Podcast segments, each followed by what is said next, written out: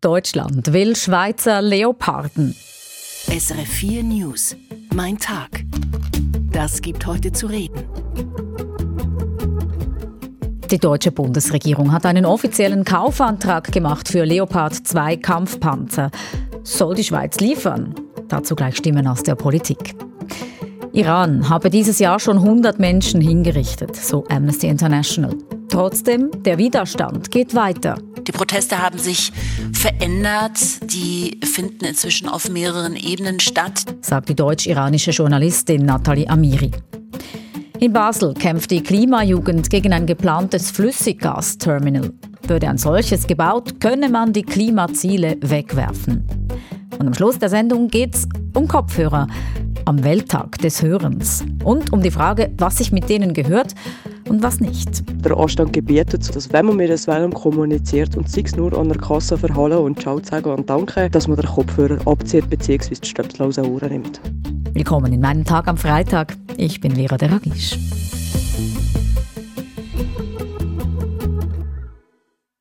Irgendwo in der Ostschweiz lagert die Armee rund 100 Leopard 2 Kampfpanzer.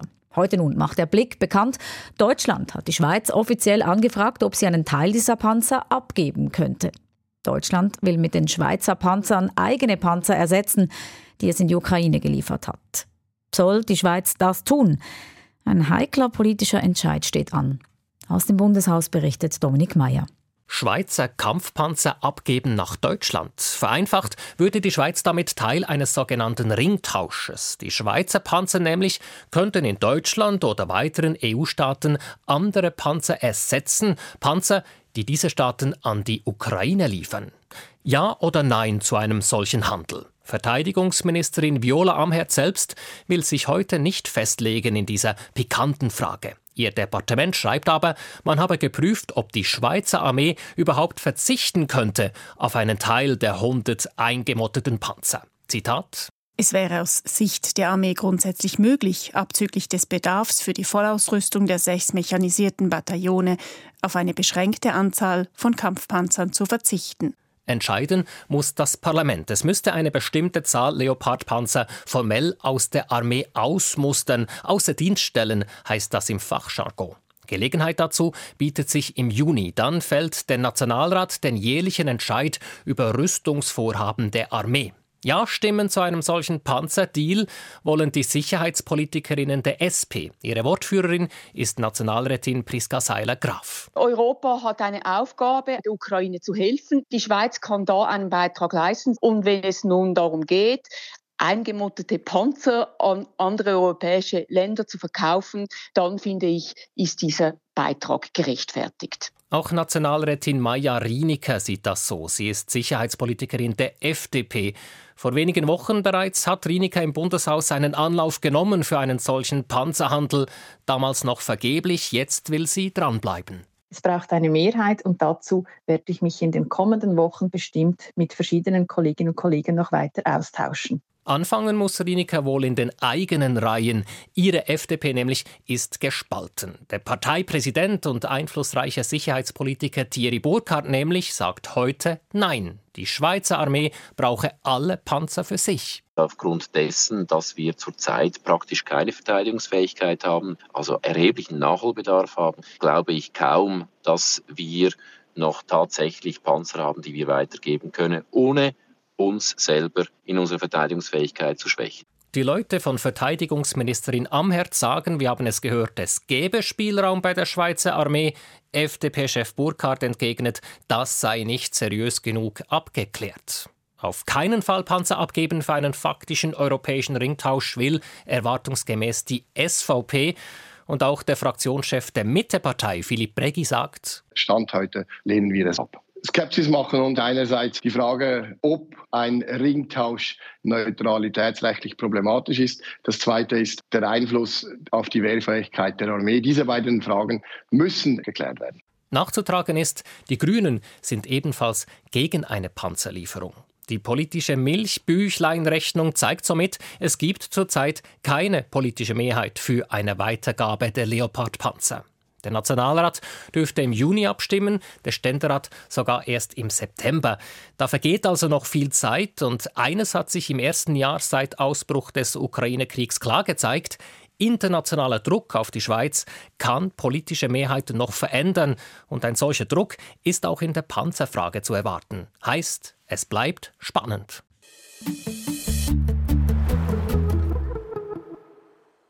Mit aller Härte geht das Regime in Iran gegen die Protestbewegung vor. Verhängt und vollstreckt Todesurteile, verhaftet und foltert. Allein seit Anfang Jahr seien rund 100 Menschen hingerichtet worden, so die Menschenrechtsorganisation Amnesty International. Die Unterdrückung wirkt offenbar. Die Menschen gehen nicht mehr in Massen auf die Straßen wie zu Beginn der Proteste. Meine Kollegin Brigitte Kramer hat mit der deutsch-iranischen Journalistin und Buchautorin Nathalie Amiri über die Situation in Iran gesprochen und sie gefragt, ob die vielen Hinrichtungen eine Antwort des Regimes seien auf die Proteste im Land.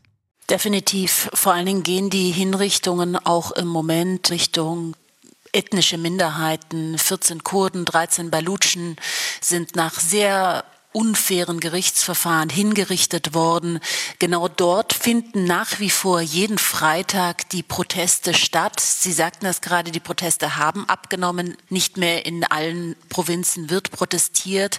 Die Proteste haben sich verändert. Die finden inzwischen auf mehreren Ebenen statt. Der zivile Ungehorsam setzt sich fort.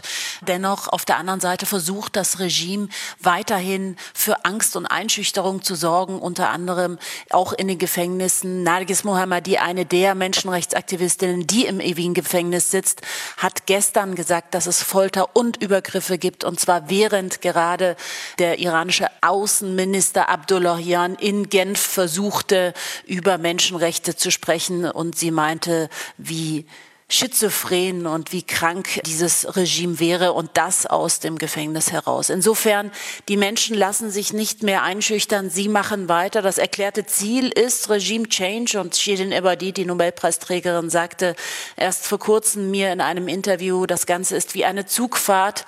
Sie nimmt Fahrt auf, dann wird sie wieder langsamer und setzt dann einen Stopp ein und beschleunigt dann wieder, aber das Ziel ist definiert. In diesen Tagen wurden Hunderte von ungeklärten Vergiftungsfällen an iranischen Mädchenschulen publik. Die Mädchen klagen über Schwindel, Übelkeit, Atemnot. In einigen Fällen soll der Zustand der Mädchen kritisch sein. Was wissen Sie über diese Vergiftungen? Genau, die ersten Fälle wurden bereits Ende November gemeldet, als die Proteste im Iran noch im vollen Gange waren. In den letzten Wochen, vor allen Dingen jetzt letzte Woche, ist es wirklich extrem geworden. In mehr als 30 Städten gab es diese Giftgasanschläge auf Mädchen. Hunderte von Mädchen liegen in den Krankenhäusern. Sie sprechen alle von einem Geruch, der nach Mandarinen, Chlor oder Reinigungsmittel den Anschein erweckt hat, zu riechen. Danach hätten sie Kopfschmerzen gehabt, Herzrasen, seien erschöpft und unfähig gewesen, sich zu bewegen. Sie gehen davon aus und vor allen Dingen die Eltern, die jetzt auch zusätzlich noch eine unglaubliche Wut, aber natürlich auch Angst in sich haben, machen die Behörden dafür verantwortlich, das Regime dafür verantwortlich. Und man muss sich natürlich schon die Frage stellen, jeder einzelne Demonstrant wurde vom Geheimdienst nach den Demonstrationen herausgepickt und identifiziert und diese ähm, Giftgasanschläge auf Mädchenschulen im Iran und man vermutet dahinter religiöse Extremisten, ist schon sehr verwunderlich, dass es da noch keine Verdächtigen gibt und noch keine Verhaftungen. Insofern kann das natürlich alles auch damit reinspielen, für Angst und Schrecken und Einschüchterung zu sorgen, denn gerade die Schulmädchen waren es in den letzten Monaten, die gegen das Regime in lautstarken Slogans sich geäußert haben. Offenbar gibt es ein Schreiben von rund 20 Organisationen mit einem Katalog an politischen Forderungen. Dabei sollen auch Gewerkschaften und Berufsverbände sein. Können Sie uns etwas sagen zum Inhalt dieses Schreibens?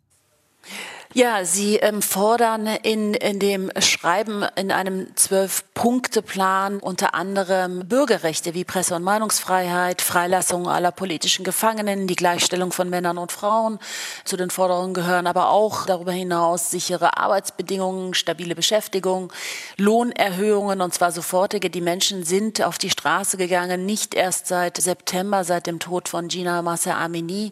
Sie sind in den letzten Jahren verstärkt auf die Straße gegangen. Es gab über 4000 Proteste aus verschiedenen Gründen. Und äh, wenn man sich die Inflationsrate ansieht, die liegt inzwischen über 50 Prozent, bei Nahrungsmitteln sogar bei 70 Prozent, dann sind die Menschen wirklich nicht nur in Bezug auf ihre Freiheit, die sie fordern, auf die Straße gegangen in den letzten Monaten und aber auch Jahren, sondern auch aufgrund der miserablen wirtschaftlichen Bedingungen, der desolaten alltäglichen Lage, in der sie leben.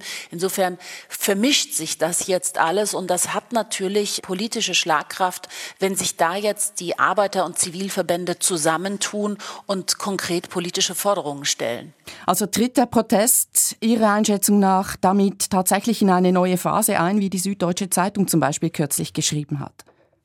Es kann durchaus dazu kommen, gerade wenn diese Schichten, die eher noch gefehlt haben, wenn sich jetzt diese Gruppen noch dazu tun, dann wird es wirklich zu einer Bedrohung werden für das Regime, denn man darf nicht vergessen, 1979 waren es schon die Öl- und Gasarbeiter, die ihre Arbeit niedergelegt haben, protestiert haben. Die Öl- und Gasindustrie ist die Achillesferse des Regimes. Darüber finanzieren sie auch die Schergen, die dafür sorgen, dass die Islamische Republik immer noch besteht. Und insofern kann es definitiv zu einer erhöhten Gefahr werden für das Regime. Aber wir müssen davon ausgehen, dass das Regime zurückschlagen wird. Sagt die deutsch-iranische Journalistin und Buchautorin Nathalie Amiri.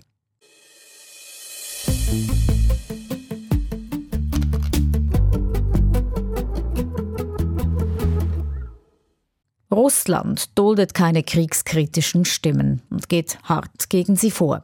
Jüngstes Beispiel, ein Vater soll in der Nähe von Moskau in Haft sein, wegen einer Zeichnung seiner zwölfjährigen Tochter. Das berichtet die russische Menschenrechtsorganisation OWD Info. Über russische Kritik am Krieg und über diesen konkreten Fall hat Silvia Staub mit Ina Hartwig gesprochen. Sie ist freie Journalistin in Moskau.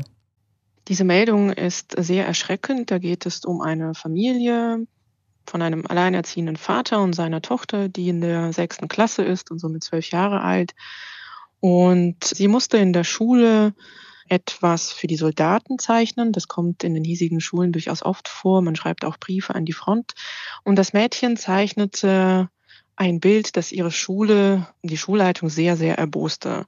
Es zeichnete ein Bild von einem Männchen mit einer russischen Flagge und einem Männchen mit einer ukrainischen Flagge. Man sah eine Frau und Kind und Bomben von der russischen Seite.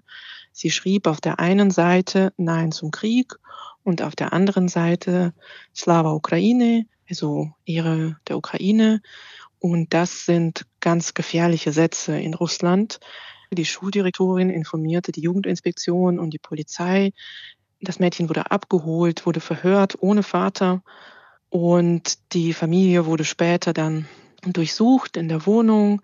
Und da der Vater sich offenbar schon zu einem früheren Zeitpunkt negativ zum Krieg geäußert hatte in seinen sozialen Netzwerken und dafür schon eine Ordnungsstrafe kassiert hatte wegen der Diskreditierung der russischen Armee, wurde die Zeichnung des Mädchens jetzt offenbar dazu benutzt, den Vater zu verfolgen und er könnte für drei Jahre ins Gefängnis wandern und das Mädchen befindet sich momentan in einem Kinderheim, weil der Vater von der Polizei festgehalten wird. Ein sehr krasser Fall also. Ist das ein Einzelfall oder gibt es da noch ähnliche? Nein, das ist überhaupt kein Einzelfall. Das kommt immer wieder vor, nicht in so einer krassen Form.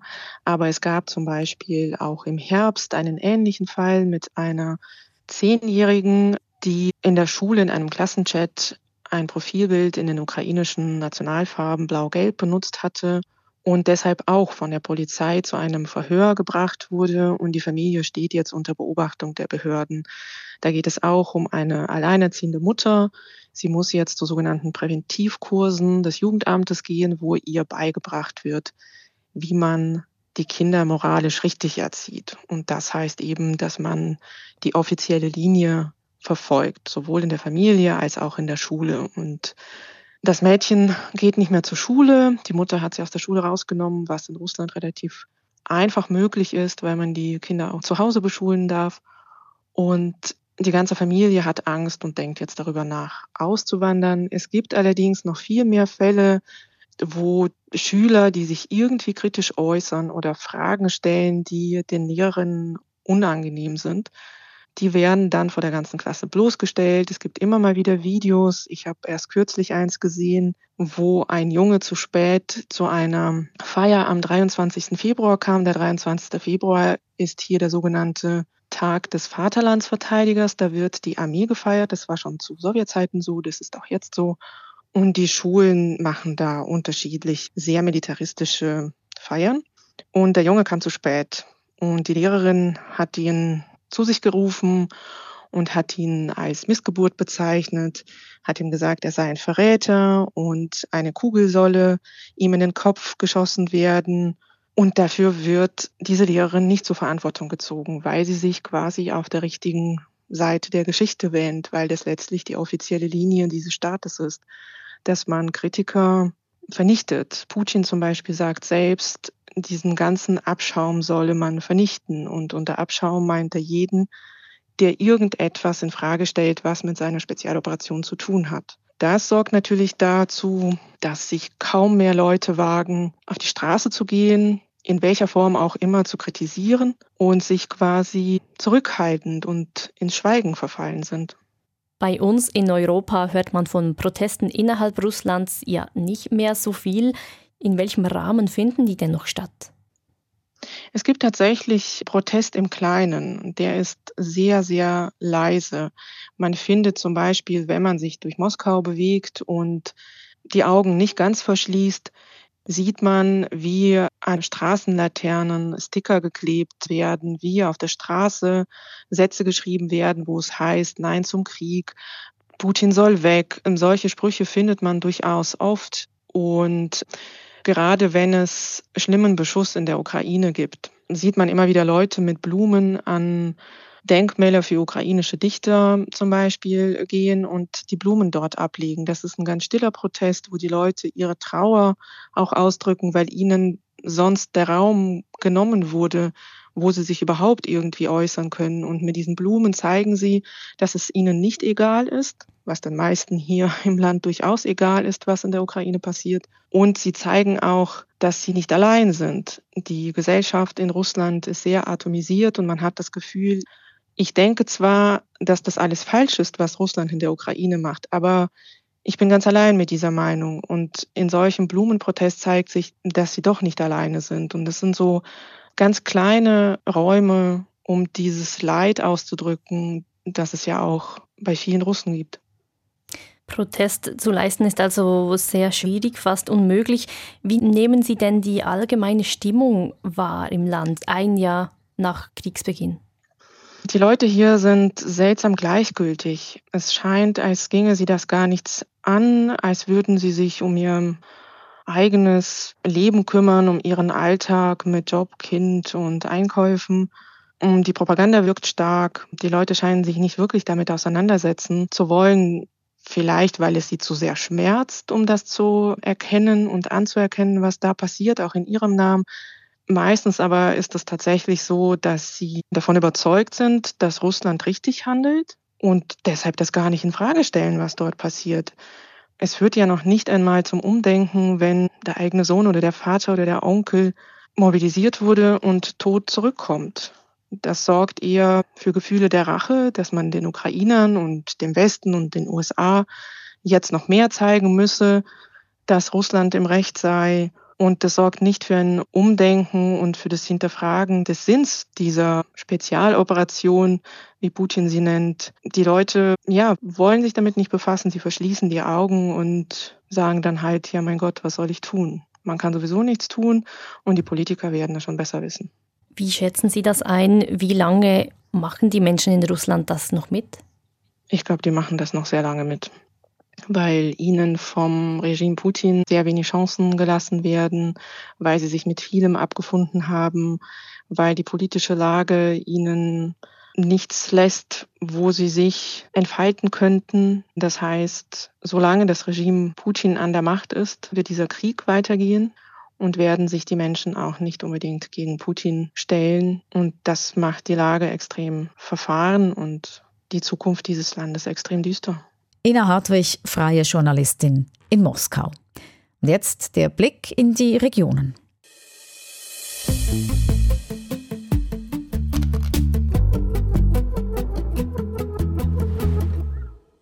Am Freitag hat einmal mehr der Klimastreik mobilisiert. Die Umweltbewegung hat in acht Schweizer Städten zu Demonstrationen aufgerufen. Im Fokus der Proteste stehen die geplanten Ersatzkraftwerke. Die sollen bei einem Engpass Strom produzieren. In Basel war keine Kundgebung angesetzt und das, obwohl auch ein Projekt in der Region der Klimabewegung ein Dorn im Auge ist. Claudia Kenan. Die Idee vom Gasverbund Mittelland ist als Meilenstein gefeiert worden in der Öffentlichkeit. Im Industriegebiet Schweizer Halle soll es ein Flüssiggasterminal geben, das erste von dieser Art in der Schweiz. So könnte man Strom machen, um die Stromlücke zu füllen, wo man in den letzten Monaten viel davon geredet hat, und man könnte einfacher vom russischen Gas wegkommen. Gegen die Pläne für ein Flüssiggasterminal stellt sich jetzt aber die Klimajugend der Region. Wenn man auf Flüssiggas oder LNG, wie man das auch nennt, setzen können wir Klimaziele nämlich gerade wegwerfen, sagt Helma Pöppel vom Klimastreik Basel. Der Klimastreik will darum ein Exempel statuieren. Und zwar, dass wir einfach nicht bereit sind, fossile Energieträger weiterhin zu fördern. Also wir müssen das stoppen, mit Energiewende jetzt einleiten und zwar komplett und nicht, sie nicht wieder bremsen mit LNG oder Flüssiggas oder eben fossile Energieträger im Allgemeinen. Die Klimabewegung in der Region will ihren Widerstand um jetzt auf das Flüssiggasterminal fokussieren. Und das, obwohl noch nicht einmal klar ist, ob das Terminal überhaupt je gebaut wird. Beim Gasverbund Mittelland wundert man sich über die Kritik. Immerhin wurde eine Anlage für erneuerbares Flüssiggas planen, nicht eine für fossiles Gas, sagt der Sprecher vom Verbund. Dass von Anfang an aber nur erneuerbares und gar nie fossiles Flüssiggas durch die Anlage fließt, das können wir nicht versprechen. Immerhin wurde es noch ein paar Jahre dauern, bis alles von fossil auf erneuerbar umgestellt ist. Das gibt heute zu reden. An der Wall Street mit Jens Korte.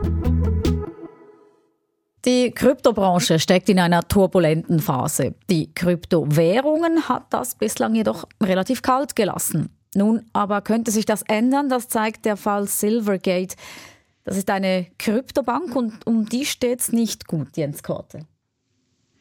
Ja, im Finanzgeschäft und dazu gehören letztendlich auch äh, Kryptowährungen. Die Kryptoindustrie geht es ja in allererster Linie um Vertrauen. Und Silvergate, das ist eine Bank aus der Kryptowelt, ist vor allem darauf äh, spezialisiert. Da scheint das Vertrauen äh, flöten zu gehen. Das Unternehmen äh, musste einräumen, dass vorerst der Jahresbericht nicht vorgelegt werden kann. Und das hat wiederum einige Partner von Silvergate, zum Beispiel die Krypto-Plattform Coinbase, dazu veranlasst, keine Transaktionen mehr mit Silvergate zu machen. Die Aktie war bereits am Donnerstag um 57 Prozent ähm, weggebrochen. In der Hochphase äh, vor knapp zwei Jahren stand die Aktie mal bei über 200 Dollar. Jetzt kostet sie gerade noch ähm, 5 Dollar. Also letztendlich das äh, Vertrauen ist dahin, ob Silvergate äh, momentan äh, diese Phase äh, überstehen und überleben kann, ist alles andere als sicher. Die traditionellen Banken, die agieren ja sehr zurückhaltend im Kryptogeschäft. Bleibt das so oder steigen die jetzt, wo Silvergate ums Überleben kämpft, stärker ein? Ja, das ist in der Tat die Frage. Nehmen wir mal an, dass Kryptowährungen sich noch breiter quasi ähm, etablieren. Äh, dann ist es durchaus möglich, dass ähm, einige traditionelle Banken sich sozusagen dem Geschäft annehmen. Einige Analysten sagen auch, dass kleinere Anbieter wie Silvergate dann gegen äh, die Morgan Stanleys oder Goldman Sachs dieser Welt keine Chance ähm, haben. Allerdings gibt es ja auch einen Grund, weshalb sich Banken bisher noch zurückhalten. Äh, das ganze Geschäft mit Kryptowährungen ist ist sehr äh, schwankungsanfällig. Es gab zuletzt äh, viele Skandale. Der Ruf nach mehr ähm, Regulation äh, wird zwar immer äh, lauter. Äh, und eins muss man auch sagen, äh, zum, zum Glück sind Kryptowährungen ja noch nicht so tief in unserem Finanzsystem verankert und verwurzelt, weshalb diese ganzen jüngsten Skandale zwar dem einen oder anderen Anleger wehgetan hat, aber letztendlich das Finanzsystem grundsätzlich nicht wirklich ähm, gefährdet hat. Und insofern muss man abwarten, ob Banken dann, also die traditionellen Banken, tatsächlich so tief in diesen Kryptobereich einsteigen wollen. Diese Krise in der Kryptobranche, die hat, wie gesagt, die Kryptowährungen nicht groß beeinflusst. Noch nicht. Ja, und das ähm, scheint sich äh, zumindest mal für einen Tag äh, zu ändern. Jetzt am Freitag ähm, stehen die Kryptowährungen wie zum Beispiel äh, die Bitcoins doch recht deutlich unter Druck mit 4, 5 äh, Prozent. Ähm, am Donnerstag, als es diesen großen Taucher bei Silvergate gab, da hatte es bei den Kryptowährungen noch keine äh, großen äh, Veränderungen gegeben. Aber eben Banken wie Silvergate, die werden benutzt, um auch quasi ganz reales Geld sozusagen zwischen den Kryptospielern ähm, hin und her zu transferieren. Und wenn dieses Geschäft wankt, ist eben die Frage, ähm, ob der ganze äh, Kryptomarkt da vor einer größeren äh, Krise stehen könnte. Das ist alles noch ähm, ähm, Spekulation, ähm, aber eben zumindest mal kurz vor dem Wochenende äh, sind die Investoren dann auch von den Kryptowährungen doch spürbar nervöser geworden. Besten Dank nach New York an unseren Börsenkorrespondenten Jens Korte. Mein Hinhörer. Der dreht sich am Welttag des Hörens, ja, der ist am 3. März, um Kopfhörer. Die sind heute unsere ständigen Begleiter unterwegs und zu Hause, auf dem Weg zur Arbeit, beim Einkaufen, beim Sporttreiben. Mit Stöpseln in den Ohren senden wir ein klares Zeichen aus, lass mich in Ruhe. Und da sind wir dann auch bei der Frage, was gehört sich und was nicht. Die Kolleginnen und Kollegen von SRF 3 wollten das von ihrer Hörerschaft wissen. Ich arbeite an einem Kiosk. Ähm, ja, und ich ganz persönlich finde es furchtbar. Vor allem die Jungen, ähm, sie sagen nicht Hoi und Tschüss, das habe ich mich langsam daran gewöhnt, äh, wenn die Leute mit Kopfhörern kommen, dass sie gar nichts sagen. Aber wenn sie dann etwas musst fragen oder irgendetwas, schauen sie dich so verdutzt an, dann fragst du nochmal und beim dritten Mal kommt ihnen in den Sinn, dass vielleicht die Kopfhörer rausnehmen Grundsätzlich äh, habe ich nichts gegen Kopfhörer. Ich bin selber jemand, der regelmäßig den Kopfhörer anhat. Aber der Anstand gebietet uns, dass wenn man mit einem Wellum kommuniziert und es nur an der Kasse verhallen und Ciao sagen und Danke, dass man den Kopfhörer abzieht bzw. die Stöpsel aus den Ohren nimmt. Da wird nichts mit geschaut, das wird es ja eh schon nicht, aber dazu hören sie dann noch nichts. Oder? So wird einfach gelaufen und gefahren und ja, das finde ich schlimm. Man nimmt wirklich eben dann nichts mehr wahr. Also ich finde am allerbesten ohne Kopfhörer rumlaufen, ohne Kopfhörer arbeiten gehen, ohne einfach auch die Umgebung mal wahrnehmen, mit anderen Leuten mal reden, aber ja, das, ist, das war einmal. Das war's für heute mit meinem Tag, aufgezeichnet am Freitagnachmittag. Die Sendung gibt's am Montag wieder oder jederzeit auf srf.ch/audio. Merci fürs Dabeisein, sagt Vera Deragisch.